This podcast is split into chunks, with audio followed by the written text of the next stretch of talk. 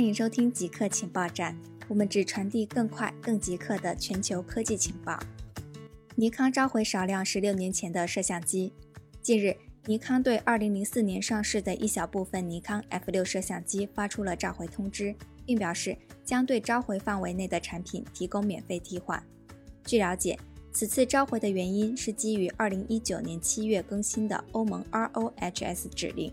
即在电子电器设备中限制使用某些有害物质。这一最新指令限制了电子产品使用的增速剂邻苯二甲酸二丁酯的量。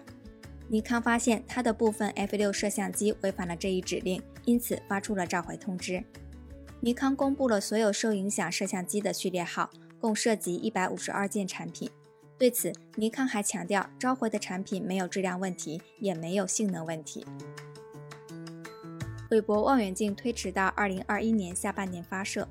近日，NASA 宣布詹姆斯·韦伯太空望远镜的目标发射日期定为二零二一年十月三十一日，比上一次设定的三月份推迟了七个月。NASA 科学家在电话会议上解释说，疫情是延期的主要原因。据了解，NASA 员工和望远镜的主承包商都因为疫情减少了大量的工作时间。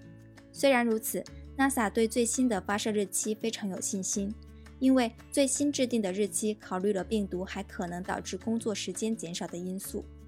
据了解，韦伯太空望远镜将使用阿利亚纳五型火箭发射，地点在法属圭亚那的太空港。好的，以上就是本期节目的所有内容。固定时间，固定地点，我们下期再见。